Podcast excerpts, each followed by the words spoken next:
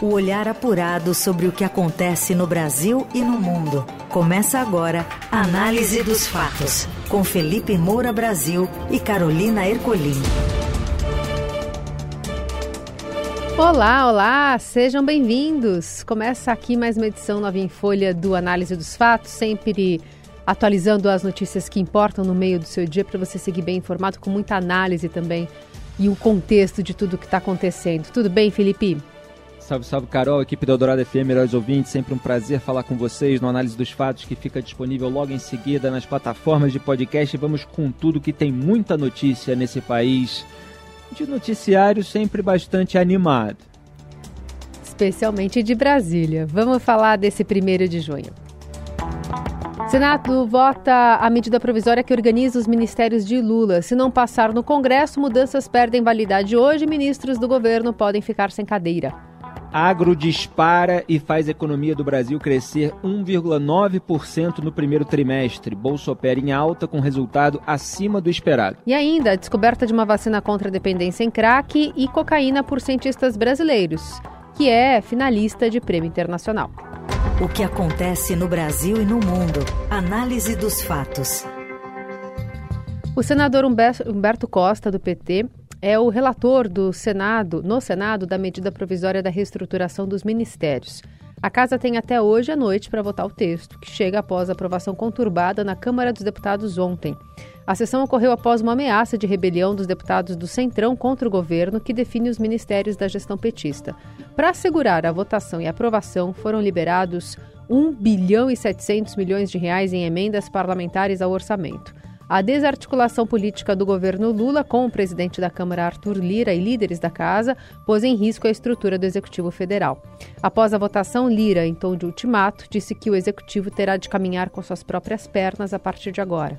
Os líderes de partidos independentes que não fazem parte da base do governo, importante, conheceram a necessidade de dar mais uma oportunidade ao governo. Portanto, nós estamos longe ainda de estarmos comemorando uma base, como alguns tentam passar. Amanhã será um novo dia, o dia de o Senado apreciar a matéria e o governo ter a oportunidade de voltar a trabalhar e o presidente Lula, aí sim, de forma mais efetiva, entrar junto com seus ministros numa articulação mais permanente, mais correta, para que o governo, em matérias que normalmente virão, tenha uma condição de ter dias mais tranquilos. E é importante que se diga e deixe claro que daqui para frente o governo, claro, vai ter que andar com as suas pernas. Não haverá mais nenhum tipo de sacrifício. Hoje, quem acompanhou a votação no plenário viu os discursos, as falas dos deputados nas bancadas que atenderam único e exclusivamente aos seus líderes. Líder do Republicano, do MDB, do União Brasil, do Progressistas, do PSD, em coletiva de imprensa ontem, o líder do governo na Câmara, deputado José Guimarães, afirmou que sente orgulho da casa, que mesmo diante de momentos de tensão aprovou a medida provisória. É uma vitória grande e a minha palavra é de gratidão. Não é qualquer coisa o que aconteceu de ontem para hoje aqui no Congresso. Paciência, diálogo, sabedoria e não passado da linha eu acho que aqui tem uma coisa que quero pedir desses 16 anos que eu estou aqui é você não atravessar a linha. Você tem que caminhar sempre no fio da navalha. Foi isso que nós fizemos. Teve um momento de tensão, mas prevaleceu o espírito público e eu quero dizer que eu sou muito orgulhoso com essa Câmara que eu participo, porque no calor de um debate intenso, com divergências fortes, sobre inclusive o conteúdo da medida provisória, sobre o tamanho da reestruturação ministerial, e esta Câmara dar ao governo essa vitória. E a partir de amanhã, evidentemente, é outro momento, é outro dia que o governo vai fazer todas as repactuações necessárias para o país seguir andando. Presidente do Congresso, Rodrigo Pacheco, disse hoje que não se deve misturar estações quanto à desarticulação do governo no legislativo e a aprovação do texto pelos senadores. De acordo com ele, há pouco tempo para avaliação da medida provisória, mas a confiança na apreciação do texto já feita pela Comissão Parlamentar Mista de Inquérito. Obviamente que pode haver críticas em relação à articulação política, mas nada que leve a uma situação dessa de não se aprovar a principal medida provisória do país, não é nem do governo. Então seria muito ruim interromper isso e, por outro lado, muito bom que ela seja aprovada. Então nós não podemos misturar as estações nisso. É bom ter tempo para a comissão mista, é bom ter tempo para a Câmara, é bom ter tempo para o Senado. Só que o ótimo é inimigo do bom às vezes, né? Então a gente tem que se contentar com essa situação atual. Chegou no último dia do prazo, a gente tem que votar no Senado, mas repito, a plena confiança no trabalho feito pela comissão mista de deputados e senadores que justamente tem esse propósito, aprofundar na medida provisória. Bom, começando pelo fim, o Senado Federal tem 24 horas para aprovar a MP dos ministérios, essa que elevou o número de pastas de 23 no governo Bolsonaro para 37 no governo Lula e o presidente do Senado, Rodrigo Pacheco, esse que acabamos de ouvir, é muito alinhado com o governo. Foi eleito, inclusive, com votos de petistas, na época de bolsonaristas também.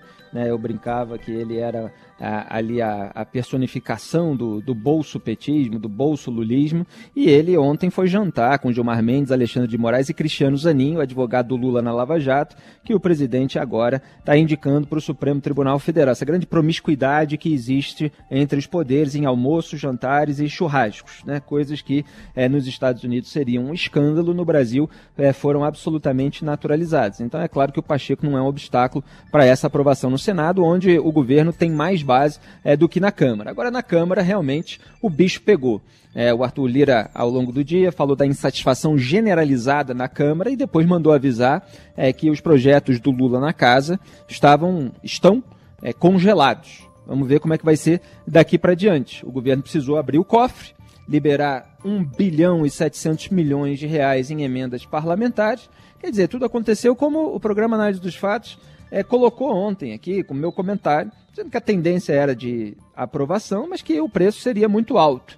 E foi. E quem é que está pagando? É o povo brasileiro. Porque é para isso que você, melhor ouvinte, paga imposto. É para garantir a compra bilionária de apoio parlamentar. Essa é a república do escambo, a república em que a gente vive. Agora, eu preciso chamar a atenção para uma questão que envolve justamente esse jogo entre os poderes.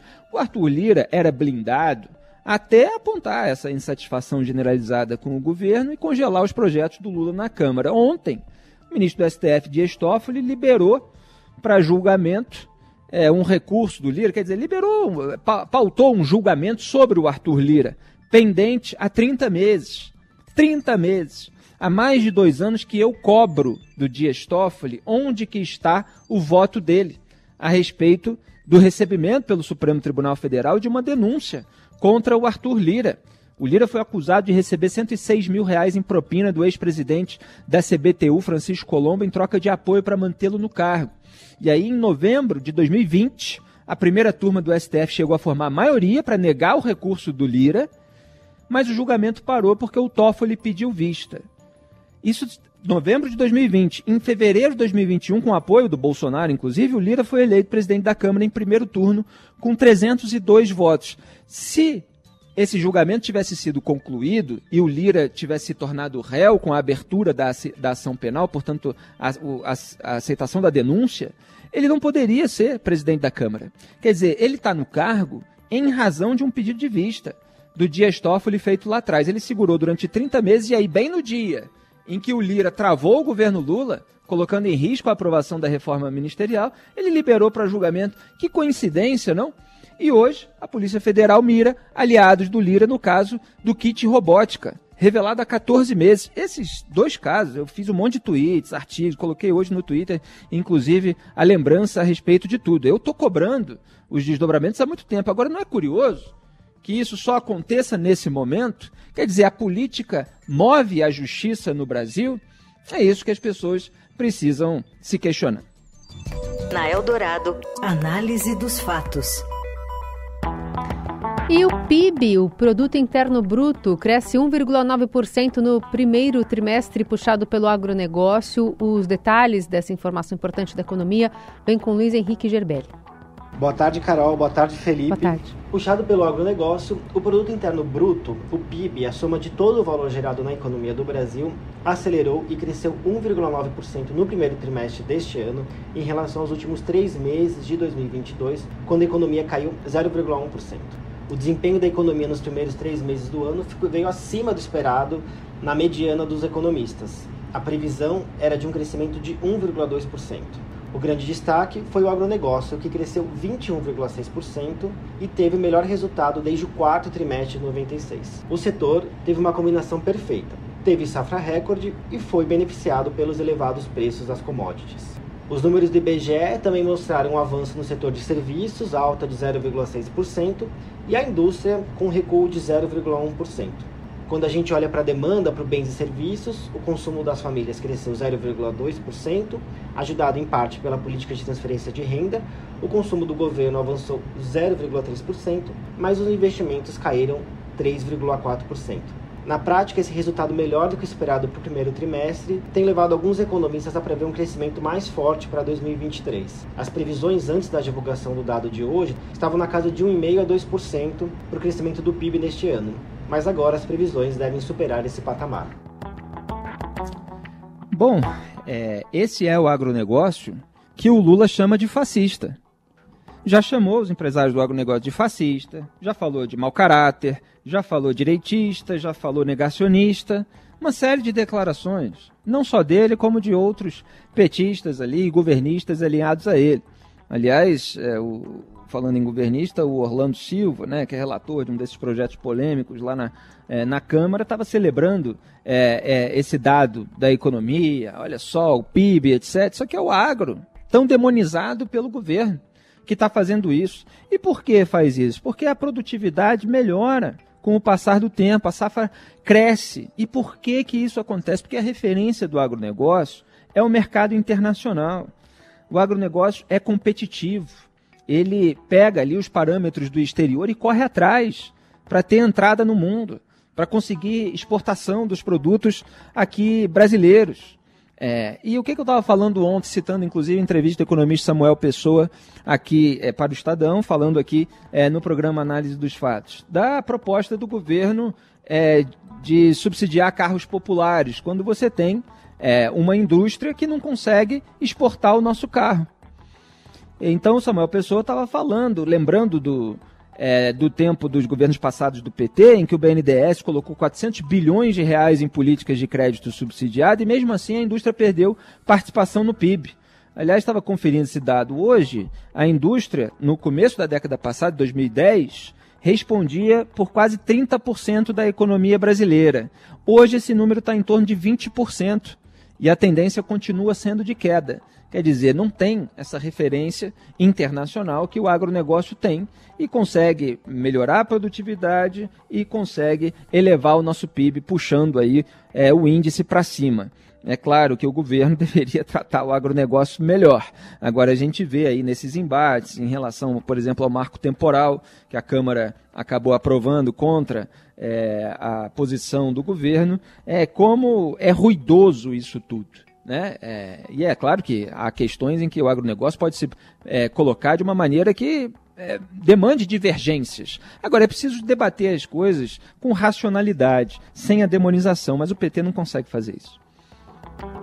Análise dos fatos.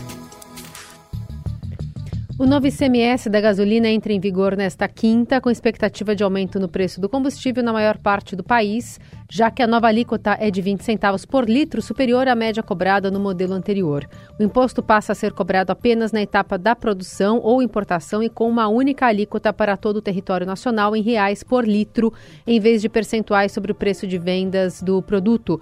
O novo modelo foi aprovado pelo Congresso em março de 2022, com apoio do ex-presidente Bolsonaro e do setor de combustíveis, que vê menor risco de fraudes, com uma alíquota única em todos os estados. O formato já funciona para diesel e gás de botijão desde abril. No caso da gasolina, os estados chegaram a propor uma alíquota de 1,45 por litro, que pressionaria ainda mais o preço na bomba, mas recuaram para 1,22 após acordo com o Supremo. Em São Paulo, a nova alíquota é de 26 centavos por litro, superior à cobrada atualmente. No Rio de Janeiro, a diferença é de 11 centavos por litro.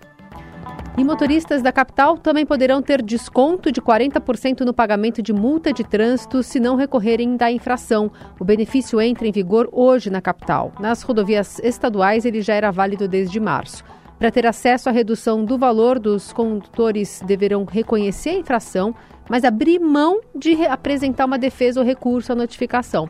A oferta do desconto é baseada na economia de custos obtida por meio da digitalização do processo de aviso e das cobranças, das dispensas da impressão das notificações de autuação e de infração, além da análise dos eventuais recursos.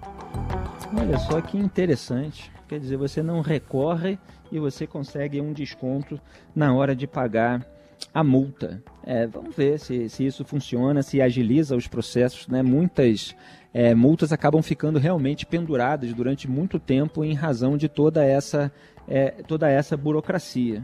É, mas, evidentemente, há casos em que a pessoa é multada com erro e ela precisa recorrer, precisa ir até o fim. Vamos ver que tipo de estímulo isso vai trazer. Na Eldorado, análise dos fatos. Seguimos com a análise dos fatos e o assunto agora é futebol. E agora é oficial, o técnico do PSG confirma que Messi vai se despedir do clube e já é agora, sábado. Conta mais, Morelli. Olá, amigos. Hoje eu quero falar de Lionel Messi, quero falar do PSG e quero falar dessa parceria que não deu certo. Isso mesmo. Messi faz sua última partida neste fim de semana com a camisa do clube francês e é mais uma prova de incompetência do PSG para segurar o seu melhor jogador, talvez o melhor jogador do mundo na atualidade, campeão na Copa do Mundo do Catar o ano passado, 35 anos, e o PSG não consegue renovar o contrato com o seu melhor jogador. Isso é muito ruim para a gestão do clube e agora o jogador argentino faz sua última partida no fim de semana, não precisa mais provar nada a ninguém e tem um monte de contratos à sua disposição, basta ele escolher para onde vai jogar. Oriente Médio, Estados Unidos, Inglaterra, ou Espanha de volta ao Barcelona. Eu, particularmente, gostaria muito de ver Messi novamente no clube espanhol, no clube da Catalunha. Foi lá que ele começou com 13, 14 anos e poderia ser lá o encerramento de sua carreira. Ele tem 35, mais umas 3, 4 temporadas no máximo ele encerraria sua carreira no grande Barcelona. Barcelona que foi campeão espanhol nessa temporada, deixou o forte, o candidato Real Madrid para trás. Então Messi vai decidir aonde vai jogar. É isso, gente. Falei, um abraço a todos, valeu. É, o Messi agora ele tem uma escolha para fazer se ele quer é, ganhar dinheiro é, e ajudar até no crescimento do futebol em determinada localidade, como muitos grandes atletas fizeram em final de carreira, ou se ele ainda quer disputar torneios competitivos. Né? Ou se ele quer se divertir. Se ele quiser se divertir, aí vem para o Brasil, aí bota a camisa 10 do meu Flamengo, Arrascaeta até empresta, faz uma dupla ali com, com ele no meio campo, embora eu prefira o Arrasca com a 10. É, então essas são as escolhas para o Messi nesse momento. Quer dizer, você vai para um futebol lá da China ou dos Estados Unidos, é, como o Zico fez no Japão, né, o Beckham fez, Pelé fez nos Estados Unidos. É, então você tem essas possibilidades. Agora ele precisa refletir se ele vai encerrar no auge, por exemplo, porque ele foi campeão do mundo, quer dizer, ele vai ainda arriscar é, ter aí uma eventual decadência no nível de qualidade e performance dele, disputando um torneio competitivo acima dos 35 anos, ou ele acha que ele ainda tem pique para fazer isso. São decisões aí é, gostosas de se tomar para quem está no auge, para quem ganhou tudo. Na Eldorado, análise dos fatos. Uma vacina desenvolvida pela Universidade Federal de Minas Gerais contra a dependência em cocaína e crack é finalista do Prêmio Euro, concurso internacional que reconhece projetos inovadores de profissionais latino-americanos na medicina, chamado de Coca é, Caliscoca, o imunizante induz a produção de anticorpos que se ligam ao entorpecente na corrente sanguínea, atuando no sistema imune com o objetivo de bloquear a absorção de cocaína e seus derivados, como crack, impedindo a dependência e recaída dos pacientes em tratamento. A vacina que começou a ser desenvolvida em 2015 teve a sua segurança e eficácia comprovadas em fases pré-clínicas e agora busca recursos para realizar testes em humanos. Bom, parabéns aí à equipe da Universidade Federal de Minas Gerais, a UFMG. A gente no Brasil sempre tem debates sobre investimento em pesquisa. É, agora, é preciso ter qualidade, é preciso ter resultado e a gente fica feliz quando tem qualidade e resultado, um reconhecimento internacional. Tomara que dê tudo certo. É, se pode haver vacina também é, para que as pessoas não sintam a necessidade de usar drogas, né? De repente, é, pode ter algum tipo de produto também para evitar é, obesidade, etc. Quer dizer, você pode ter aí é, um, um, leque de, de opções é, para que as pessoas não tenham a necessidade de causar prejuízo ao próprio corpo e, eventualmente, a terceiros também, né, no caso da droga, já que ela causa tantos é, distúrbios mentais que podem resultar em outros problemas graves. Tomara que os experimentos é, mostrem uma eficácia dessa vacina. Ficamos por aqui. Edição do Análise dos Fatos com produção, edição e coordenação de Laís Gotardo. Trabalhos técnicos de Moacir Biasi, o comando da mesa de som é de Carlos Amaral. Um beijo, Carol. Até sexta-feira. Tchau. Até sexta.